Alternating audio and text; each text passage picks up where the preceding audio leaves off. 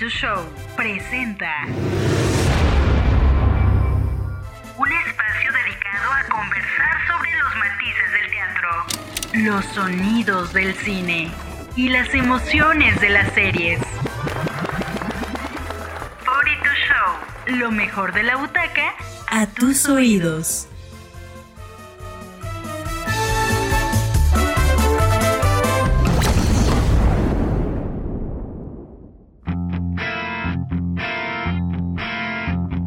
Dreamed there was an angel who could hear me through the wall as I cried out like in Latin, This is so not life at all. Help me out, out of this nightmare. Then I heard her silver call. She said, Just give it time, kid. I come to one and all. She said, Give me that hand, please, and the itch you can't control. Let me teach you how. El día de hoy vamos a platicar de tres musicales en específico que tienen que ver con la salud mental y cómo Broadway se ha encaminado también a tener contenidos diferentes en musicales, bueno, que relatan temas bastante fuertes. Uno de ellos es Spring Awakening. Spring Awakening es un musical basado en el libro homónimo que gira principalmente en torno al adolescente, sus conflictos y la vital importancia sobre la sexualidad. Como tal, Spring Awakening no relata el tema de la salud mental, pero sí se encamina a hablar en aspectos sobre la sexualidad, sobre la ansiedad, sobre los tabús, sobre los adolescentes, sobre la represión, el miedo, el abuso de poder, la incomprensión. Son algunos de estos temas como principales, ¿no? Que están presentes en este espectáculo musical. Frank Wiedeking escribió en 1891 Spring Awakening, controvertida novela situada en la Alemania de finales del siglo XIX, centrada en el despertar sexual de la adolescencia. Basado en esta novela, Duncan Shake y Steven Saiter crearon un musical que después de numerosos workshops y reescrituras se estrenó en Off-Broadway en mayo de 2006. Debido a las excelentes críticas, Spring Awakening fue traspasado al Eugene O'Neill Theatre de Broadway el 10 de diciembre de 2006. Sin duda, Spring Awakening es, habla de la rebelión, ¿no? Del interés de demostrar también y del interés de enfrentarte con la religión, con los tabús, con lo que era conocido pues en ese momento. Yo creo que también Spring Awakening podemos decir que es poder, que, que domina, que, mm, que, hay muchas cosas significantes en este musical. Insisto que es por representativo la sexualidad.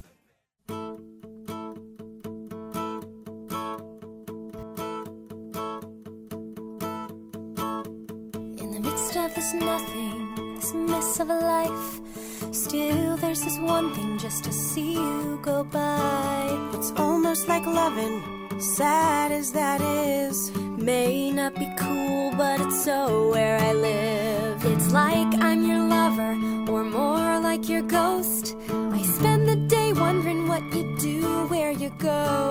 I try and just kick it, but then what can I do? We've all got our junk, and my junk is you.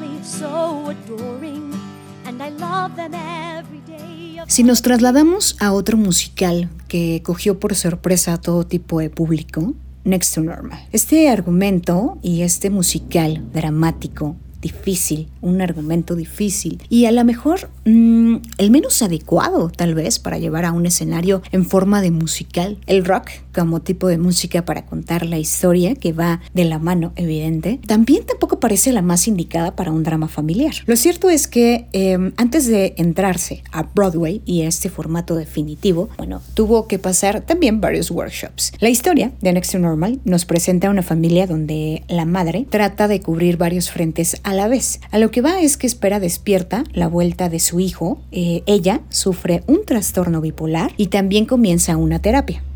Una terapia en la que los fármacos pues son el remedio recomendado que suministra un doctor. Obviamente hay escenas clave, hay escenas muy interesantes de, de este personaje, Diana, en el cual ella se perdió porque su hijo, uno de sus hijos, lleva muerto 16 años, pero ella sigue viéndolo supuestamente, ¿no? Eh, dentro del musical. Sufre de alucinaciones, siente la presencia de su hijo como real y obviamente a los espectadores como tal, al principio lo que más me fascinó de Next to Normal es que al principio tú no te das cuenta que son alucinaciones, o sea que Diana en realidad está alucinando porque lo ves como una familia normal, con sus problemas, con sus altas, con sus bajas, con problemas, con historias de amor, de desamor, eh, de enfrentamientos entre los padres, o sea, lo ves como real, una familia normal, ¿no? ¿No? No, nada, mm, nada fuera de lo que no podríamos situarlo en la realidad. Ya después de muchas escenas te das cuenta que no, que el hijo está muerto y que ella lo alucina. Por ejemplo, Diana en algún punto se niega a volver a la terapia porque su hijo sigue presente en su vida, porque quiere estar con él, porque quiere luchar con él. Eh, emprende, eh, insistimos, este tratamiento con un doctor, hay sesiones. La música también es una de las cosas que acompaña esta, mm, este excelente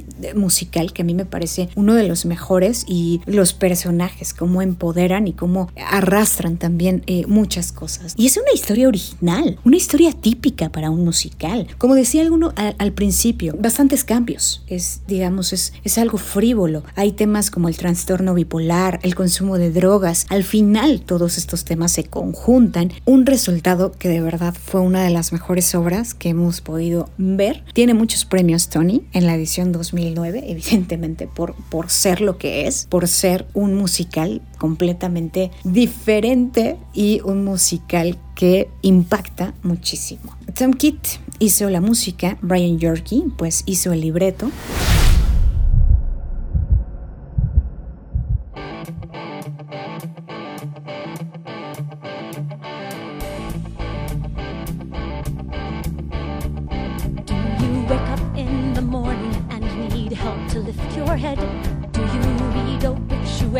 and feel jealous of the dead. It's like living on a cliffside, not knowing when you'll dive. Do you know, do you know what it's like to die alive? When a world that once had color fades to white and gray and black.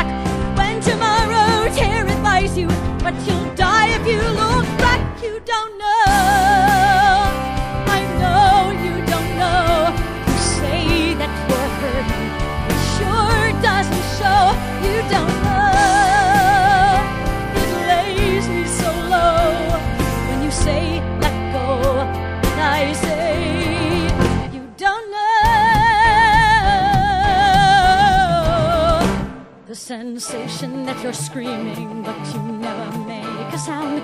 With a feeling that you're falling, but you never hit the ground. It just keeps on rushing at you, day by day, by day by day. You don't know, you don't know what it's like to live that way. Like a refugee, a fugitive, forever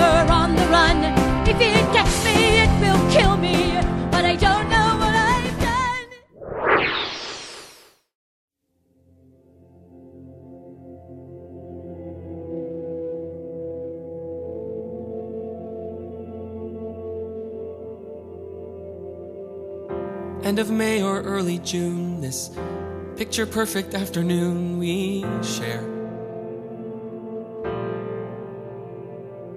Drive the winding country road, grab a scoop at a la mode, and then we're there. Tenemos que hablar del musical Dear Evan Hansen. Ha ganado Grammys al mejor álbum de teatro musical en 2018, que suma todos los premios que lleva acumulados desde su estreno en 2015 en Washington. Dear Evan Hansen prepara su salto a la gran pantalla de la mano de Universal y el estudio ha conseguido hacerse con los derechos de uno de los últimos fenómenos de Broadway que se llevó a casa seis Tonys en la edición de 2017. Dear Evan Hansen cuenta la historia de un estudiante con problemas de ansiedad que decide centrar sus esfuerzos en acercar a la familia de uno de sus compañeros de clase que se ha suicidado. Ben Platt dio Vidal protagonista de esta historia. Bueno, es fascinante, eh, Ben Platt también dentro de este elenco. La película, de hecho, se va a estrenar el 24 de septiembre de este año. ¿Quién va a estar de protagonista? Ben Platt, Julianne Moore, estarán Amy Adams, eh, entre otros, ¿no? Y que esta, esta adaptación a la gran pantalla está basada en la novela homónima de Val Emick, el cual la historia gira en torno a la ansiedad que sufre el personaje principal, Evan, y a esta necesidad de ser querido, ¿no? Termina envolviéndose en una red de mentiras con su familia. Eh, la chica que le gusta se llama Zoe, Zoe Murphy, y bueno, pues justamente eh, su hermano se, se suicida y él acusaba a Evan en el colegio. Este musical de, de Dear Evan Hansen me parece peculiar. El tema y cómo lo van relatando, yo creo que a través de la música hay muchas cosas que se pueden, eh, que se pueden compaginar. He insistido mucho que por eso el teatro musical, por lo menos a mí, es eh, encuentro fascinante, porque a través de la música, a través de los bailes, puedes transmitir tantas emociones. ¿Por qué queríamos hablar acerca de Next to Normal de Dear Evan Hansen? Yo creo que eh, son, son parteaguas en la historia del teatro musical. No hemos encontrado muchos musicales eh, que relaten esto, ¿no? Que relaten eh, este tipo de, pues, de temas y que además de ello se me hacen muy originales. O sea, los, los musicales como tal, lo que ha hecho Tom Yorkie en, bueno, Next to Normal, lo que hicieron en Dear Evan Hansen, son realmente historias originales y que, y que, bueno, nos deja entrever muchas cosas, que podríamos estar viendo a lo mejor otros temas en cuestión de teatro. Hay muchos temas, obviamente, en la mesa de teatro musical, o sea, la fantasía, el drama, la comedia, cuando son musicales que, que puede suceder en la vida real, eso es lo, lo más atractivo de, de ellos. En otro episodio vamos a hablar acerca de los musicales LGBT, que claro, la mayoría lo tiene un personaje entre personajes y musicales específicos, como La Cash, por ejemplo, que me parece también muy interesante cómo lleva y cómo relata el tema de la sexualidad de una persona arriba del escenario. Vamos a platicar de muchos temas, por supuesto. Gracias por escucharnos el día de hoy en este podcast. Tengo un Twitter, arroba Valtorices, y los esperamos en la siguiente emisión. We see is sky for forever. We let the world pass by for forever.